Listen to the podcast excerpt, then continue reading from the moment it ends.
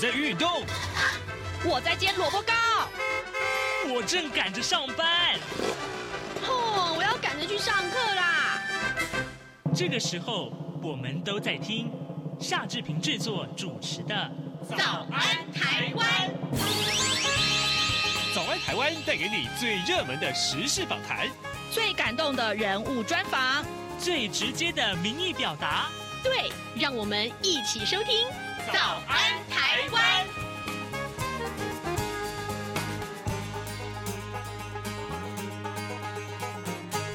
安，台湾！我是夏志平。今天是二零二三年的四月二十四号，星期一。今天志平在访谈单元里面跟您介绍啊，呃，《远见》杂志啊，今年所主办的这个二零二三年的大学社会责任奖。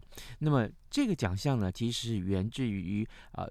教育部的一个呃大学社会责任实践计划，待会儿我们要请《远见》杂志的记者冯绍恩在节目中跟大家介绍今年的得奖的一些校园，到底他们有哪些个特色呢？好，呃，在跟呃冯绍恩进行访谈之前呢，我们要跟大家来说一说各平面媒体上面的头版头条讯息。首先，我们看到的是《自由时报》上面说，中国策动台商资助介选介介入选举啊，那么中南部的企业有涉入，于是乎呢，调查局立案搜证当中啊。根据了解呢，侦办诸多国安案件的新北市调查处。在内啊，很多个外勤的这个处站呢，他们掌握了这个替中方奔走的部分台商或者是人士，那么是搜证进度，打算要朝反渗透法方向去扩大调查当中。另外，我们也看到的是《联合报》和《中国时报》上面关注的是同样这件事情啊，就是新北市长侯友谊啊，前天结束了访问新加坡的行程，返回台湾，昨天就以地主的身份呢主持了。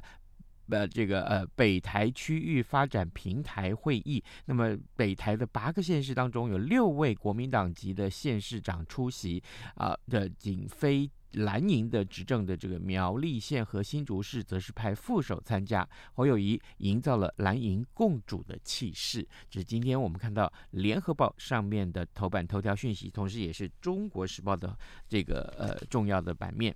那么其他的新闻，我们待会有时间再跟您详述。现在时间是早晨的七点零二分五十二秒啊。我们先进一段广告，广告过后马上请您收听今天的访谈单元。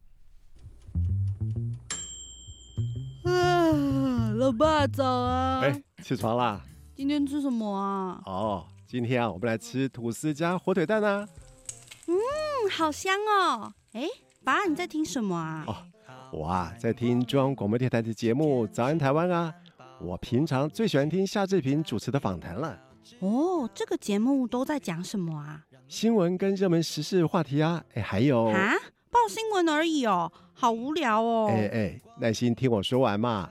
早安台湾的节目内容不只是这样哦，除了每天最新的新闻内容，还会邀请各界的专业人士、学者来分享他们的见解哦。我只要一边听这个节目，一边做早餐，就能够了解好多事情哎。哇，那我也要听，在哪个平台可以听到啊？在每个礼拜一到每个礼拜五的早上七点到七点半，就能够在中央广播电台的官网上面收听到喽。哦，对了。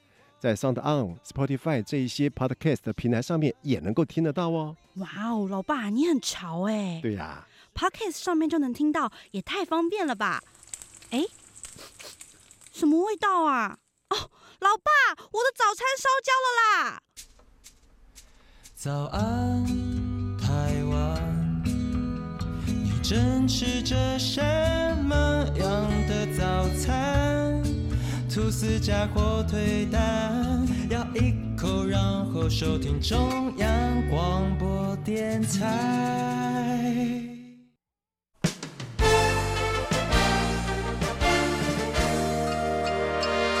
早安笔记本。这里是中央广播电台台湾之音，您所收听的节目是《早安台湾》，我是夏志平。各位听众，又到了每个月我们跟《远见》杂志合作的这个访谈单元里面了啊、呃！这个月呢，我们要谈《远见》杂志一篇非常非常棒的报道。我我该怎么说呢？呃，在台湾，你知道什么叫做大学社会责任实践计划吗？我们简称叫 USR。呃，今天呢，我们特别要为您访问的是。远见杂志的记者冯绍恩，我们请绍恩在节目中跟大家介绍什么是 USR，还有呢，当然这件事情跟大学在地方上面的一些呃发挥他们的影响力有关啊，怎么样让大学在社区里面有很棒很棒的服务，这是大家所乐见的未来。来，我们先跟啊绍恩打声招呼，绍恩早安。哎，主持人好，听众朋友大家好，好，谢谢你，谢谢。我想请教你一下啊，这个什么是大学社会责任，也就是啊 USR 实践计划？那么 USR 可以在大学跟地方这两端做些什么事情？当然了，呃，远见杂志根据这个计划做了什么呢？呃，大学社会责任计划它其实是呃由教育部率先所提出的，在二零一八年的一个概念，那它其推行至今也已经有五年的时间了。那其实这个计划它最主要是为了改善一件事情，嗯，就是大家对大学其实会有个印象嘛，就是它是一个学术的象牙塔，嗯，也就是说，其实常常啊、呃，可能这个大学就坐落在嘉义也好，啊，屏东啦，或者是高雄，你可能社区里面就有一所大学，嗯，但是你跟这个大学的关系可能并不密切，哦。然后过去的时候是大学，其实也当然会到地方做一些服务，可能有些老师自发，或者是呃，可能是学校的某一些计划。可是坦白说，过去我们看见的大学在跟地方邻里的关系上面，并不是特别的深刻跟紧密。那教育部其实也看到，就是世界各国，从欧洲到美国，他们其实都已经有呃注意到这样的趋势，他们会希望大学能够在地方扮演一个呃很重要的一个引导者。嗯。大学具有学术的优势，有一些计划经费的优势，然后也有一些解决问题的能力，所以希望这个大学可以进入到地方，以地方为主角，而不是说呃，像过去可能就是呃，坦白说我自己过去也参加过可能一些简单的服务计划，嗯，你过去如果可能是只是参加一个一个月、三个月、半年，像这样的计划，其实不是说没有用，可是。那个时候往往收到的效果都有点像是呃地方在服务大学，嗯、有点会变成像这样的情况，因为可能时间太短了，嗯、也并不是真正以地方为主体哦。所以大学社会职能计划它就是反过来，它会希望是有个具体的评估机制，希望大学能够真正把自己的能力、知识跟技术，甚至经费跟人力也好，都能够真正贡献到地方去解决当地真正的需要。嗯、那在讲到远见杂志针对这一点做了什么事情是，是我们其实长期啊有发展一个叫 CSR，就是社呃企业社会责任像这样的一个奖项，嗯。那我们也注意到，就是教育部啊、呃、推广这样计划之后，我们也注意到这个趋势，所以呃，同时之间我们也在二零二零年，也就是四年前的时候，我们也开始第一届我们的这个 USR 奖项。那主要就是以表彰，就是各个大学他们优秀方案哦，就是他们有透过一些方案去解决地方一些需要哦，这样的方式去表彰，就是这个大学他们对这个地方跟社会的一个贡献。对，所以那这是我们所注意到的一个观察，跟我们所做的一个这个呃。一个赠奖的一个行为，这样，嗯嗯，哎，听起来这样感觉好像说，呃，过去哦，我们看到呃大学嘛，可能就是一个学术单位，像在象牙塔里面啊，是那可是呢，有了这个、呃、所谓的 USR 计划之后，它可以开始更有系统的、有方法的，把这个大学跟社区之间的关联真正建立起来。然后呢，呃，服务地方的民众也好，或者是发挥他的影响力也好，啊、就把这件事情做得非常的完美。我可以这么简单的形容吗？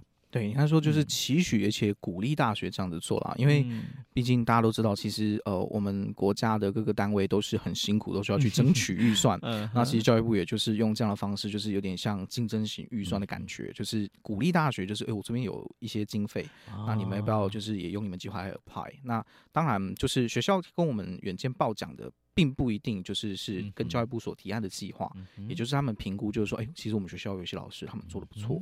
鼓励他们来报奖，那其实哦这样也是可以的。所以，我们远见杂志就根据这个计划，呃，就开始颁赠大学社会责任奖啊这样的一个一些奖项。比如说啊，里面有一些相关的内容，像生态啦啊，像绿色校园啦，像在地共融啦、产业共创啊啊之类的这些个细项。我我能不能请教绍恩？那大概总共有多少个？在这个奖项里面有多少个细项？那么每一年大概参加的这个呃学校来来评鉴、来评比，它的情况是什么？踊跃吗？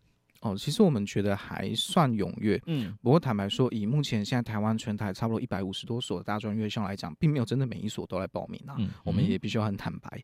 那我们所颁发的奖项，呃，今年的话，我们每一年都会微调。那今年的话，会我们颁发出七个，嗯，七个奖项，然后我们有分七个首奖跟就是十六个，就是所谓的楷模奖。嗯，对，那也就是呃，现在来今年光今年的报名的话，就是有一百二十件。哇，对，然后经过。筛选之后，然后进入到第二阶段的是有四十七件，嗯哼，然后最后面再经过我们 整个筛选之后，总评出就是经由评审团评出就是有二十三呃一二十三个方案的奖，嗯，哦，哎，那这样算竞争非常激烈呢。哎，对，我们有算一个得奖率，哦、就是这个指标差不多都是落在十五趴到十九趴之间。嗯哼，我们还蛮好奇的，就是说我你刚刚说了，说这分成七个奖项啊，要可以有给他首奖，就第一名就是首奖，另外还有表现杰出了给他楷模奖。那我想请教你，这当中这些个今年的得主里面，有没有让你印象特别深刻，或是觉得哎？这个学校所提出来的计划是特别能够跟啊、地方产生共鸣，让你印象深刻的有哪些呢？呃，我可以先提，就像以我们今年来说是，呃，算是最大赢家成功大学好了。嗯、成功大学它其实这几年来的表现一直都非常的优异哦。它去年也是我们最大赢家，那今年它是也是得到两个首奖。那其中一个首奖是，呃，整个成功大学他们团队哦，就是到了马祖这个地方进行了一个案子。哦，它其实是由建筑系的一个教授所带领的。嗯、那这是什么案子呢？也就是呃，这个计划的缘起是当初这个连江县长哦，刘县长他其实就找来这个成大。嗯他就希望陈大可以帮马祖找出路哦。诶，为什么这样说？嗯，其实马祖大家呃，听众朋友应该都知道，在过去这十年之间，因为蓝眼泪，嗯，整个马祖的这个观光爆红。哎，我自己也去看过，那真的是很美的一个美景哦。虽然当他们当地人其实 习以为常，一开始他们并不觉得是这个还好吧，这样。然后后来就是呃，县长其实跟他们说。他们马祖人现在不太知道马祖的未来该往哪里去。嗯，为什么会这样讲？其实听众朋友应该也晓得哦，马祖过去长时间处在一个战地管制的一个状态。嗯，等于岛屿戒严，直到民国接近八十年左右才解除。嗯，所以其实马祖整个的发展啊，坦白相对台湾而言。啊，是落后大概十到二十年的，嗯，哎，包括基础建设，包括一些民生设施，其实都有一点的一定程度上的落后哦。是，所以其实呃，连江县的这个呃县民其实也不太知道，就是那我们现在该怎么走？我们知道要做观光，可是那到底我们的未来在哪里？嗯，那所以当整个成功大学呃前校长就是苏校长非常的认真，他将整个呃学校资源跟团队都带进去，他帮马祖做一个就是通盘的一个这个呃盘点，然后他们就提出了一个叫做战地转生。啊，转役再生哦，这样的一个案子。那其实简单讲，就是马祖过去是作为哦守卫台湾的一个冷战最前线，而如今其实像这样的一个战地任务解除了。但是他今天可以作为一个在同样是一个新啊，我们可以说新冷战嘛，这样的一个最前线，是扮演一个和平跟一个艺术岛这样的一个角色，去倡议和平。嗯嗯、那呃，陈大在这里面做的计划是，比如说他们像是有盘点很多马祖哦，他们这个废弃的营区，然后将这个营区去重新做活化。那我听就是报告教授讲，他们最有趣的一点是，其实他们当然会跟在地民众去做商谈，我就说，哎，其实这地方你以前对他印象是怎样啊？它有什么样的功能？其实民众他们竟然都不知道啊，因为因为那是一个战地，民众没有办法走进兵营里面去了。对，是这样，就是因为以前民众是无法自由在，就是他们马祖民众是无法自由在马祖各个军区里面穿梭，是无法的。是，所以其实连他们自己，就算是住在当地的长者，他就在他家隔壁，他也不晓得那个营区过去是做什么用啊。对，所以有这样的一个情况，所以今天成大当他们进入的时候，其实啊、呃，他们也征询在地的意见，所以他们替就是连江的民众去想，就是说，哎，好，那这个地方要怎么样重新活化？那也是呃做了很多计划，活化很多大大小小的地方，然后也是把这地方转介介绍给一些呃返乡的年轻人，让他们去开店也好，去做民宿也好，各式各样的一个功能。嗯，也就是说，经过成功大学这样的一个计划啊，不管是到当地去。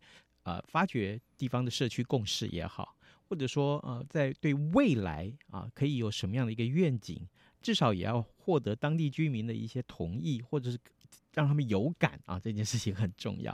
对但成功大学做得很好，因此得到了《原件》杂志的肯定。对，也是我们评审团所给予的一个肯定啦。那另外还有 case 是，呃，我们有一个奖项叫大学的一个社会责任报告书。嗯，那它其实是一个本来企业或者是地方政府就会撰写的一个呃一个报告书。是，但这个报告书呢，呃，我们今年给的这个首奖是东海大学。嗯，那为什么东海大学会得到首奖哦？诶，呃，其实正好过去年，如果听众朋友有关注这个新闻的话，会看到，就其实有许多学生开始抱怨起东海大学他们的劳作教育。啊哦，对，我知道。我记得我在念大学的时候，我曾经听我的老师提起过，就是东海大学的学生他们是需要劳动的。啊、呃，意思就是说，呃，maybe 我们从前的印象里面是说，高中生啊才要去这个扫厕所啊、呃，或者是这个清洗清洗这个呃打扫这个呃校园啊之类的。但是呢，到了大学其实是不用，至少我念的文化大学是不用。但是全台湾唯一一所例外的就是东海大学。东海大学的学生是必须还要在在做这些劳役工作的。对，东海大学从创校之初就坚持这样传统，到今天二零二三年依然没有改变。那因为这个计划有了什么样的、呃、这个转变吗？还是最特别的就是因为其实。呃，校长自己也说了，他们就其实就有点笑笑的说，嗯每一届的学生都在抱怨老作教育，可是每当他们一毕业，他们又都反过头来要求学校不能废除这个传统。为什么啊？因为这个就变成、哦、变成他们一个身份的象征啊。哦，啊，就是你在东海念过，你一定要做过老作教育，你才是东海人。嗯，像这样子的一个感觉啦。那所以，当校长他把这件事情就是给放进，就是这个大学社会责任这样的一个报告书，就说，哎、欸，好，我们知道今天的学生还是有抱怨，嗯、但我们就把这个劳作教育再稍微的优化、改良。你还是要做劳作，可是你做这件事情的时候，其实你可以有一些相对应的。这个一些我们应该讲回馈机制好了，比如说像他们有做一件事情，就是你去扫落叶嘛，嗯，以前可能就是单纯把落叶收集起来给丢丢进垃垃圾场就结束了，你不晓得你对这个地球对社会做什么贡献，你觉得你劳动了，可是东海他们做另外一件事情，就是 OK 好，那今天你扫落叶收集起来，我们去帮你称重，嗯，你就可以算出就是说你减少多少的一个碳足迹，或是你对这个呃地球或校园环境绿化做了哪些贡献，他帮你算出来。哦，所以其实就尽量让劳作教育对学生来讲是有一个正向回馈啊，就是说，其实你也是参与在我们的校园当中一个积极贡献的一份子。嗯哼，对。那评审其实就很欣赏，就是东海大学敢直接讲，因为本来评审会很想挑战嘛，知道？就是当讲到东海大学这一年，哎，就一定要来问问你劳作教育怎么样？就 校长自己先讲了，这包括你自己提出来了，啊，评审听到说哇，你很勇敢，你很 你做的很好，所以 就给他们首奖。哦，也就是说，嗯，这个。啊、可能在东海大学念书的学生们，他们会一开始觉得说很不可思议，就是为什么在这边还要跟着其他大学生不一样？别人都不用洒扫校园，为什么我们要来做这件事情？但事实上，他们经过某些优化啊，让整个啊这些服务工作变得更有意义。当然，我我相信这也是经过设计的哈。对，这个就是学校他们就是很用心去重新去构思整个架构，嗯、就是让这个一二三四年级都分别扮演不同的角色。嗯嗯、那另外一个我想讲的是，是。呃，同时在这个大学生报告处的这个奖项里面，我们有其中一组楷模。我特别想提他是长隆大学。诶嗯，我去过。哎，对，请说。长荣大学 呃，跟其他大学的规模不太一样。我们就先讲，就是它其实是一间小学校，是对一年校务基金大概差不多二十多亿的一个规模。嗯，但为什么它可以得到就是我们这个评审的一个欣赏，拿到楷模奖？嗯哼，最特别就是其实当他们校长来报告的时候，校长他其实是用一个非常一个谦卑而且并且非常就是呃柔和的一个方式跟就是评审讲，二人溪改变了长荣大学。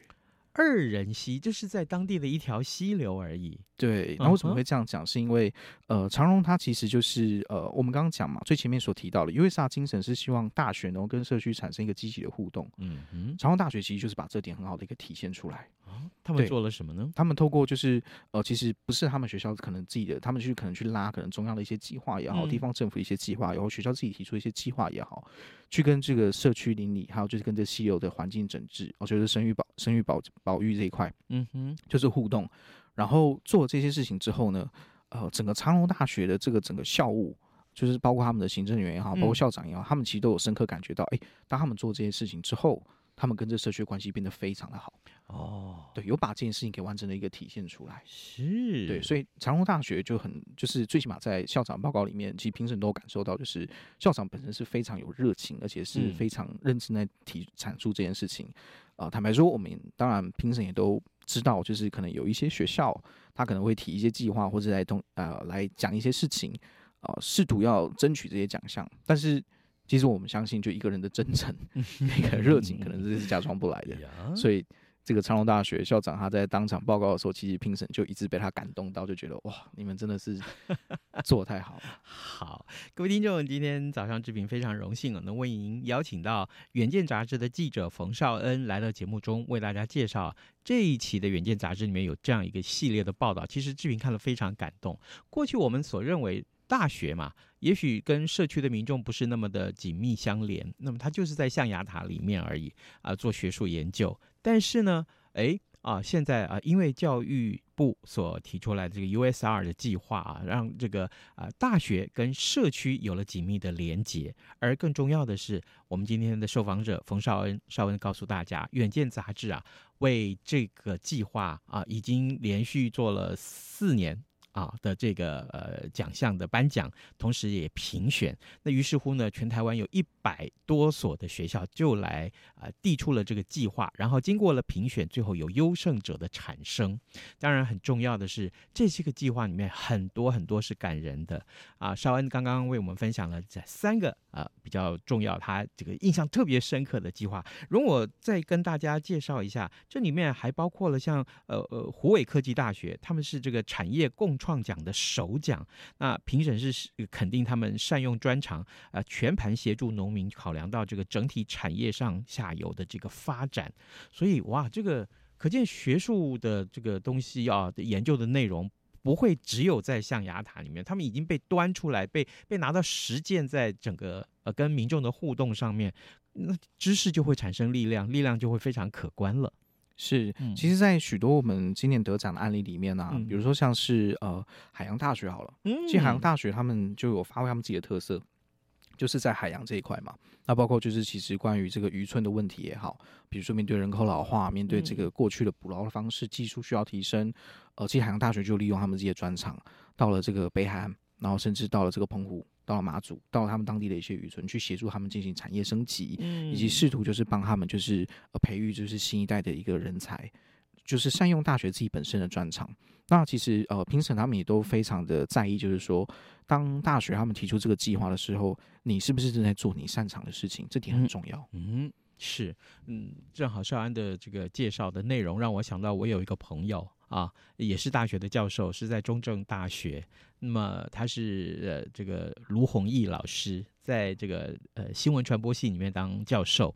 那他呢的专长其实是健康传播啊，就是然后呢，他要做的这件事情让志平也很感动。他。让他的学术的研究跟这个呃社区发生了很紧密的连接。他特别去注意到银发族，目前在台湾社会啊，呃可以说是一个非常受到大家关注的这个话题啊，要怎么去帮助银发族注重他们的健康？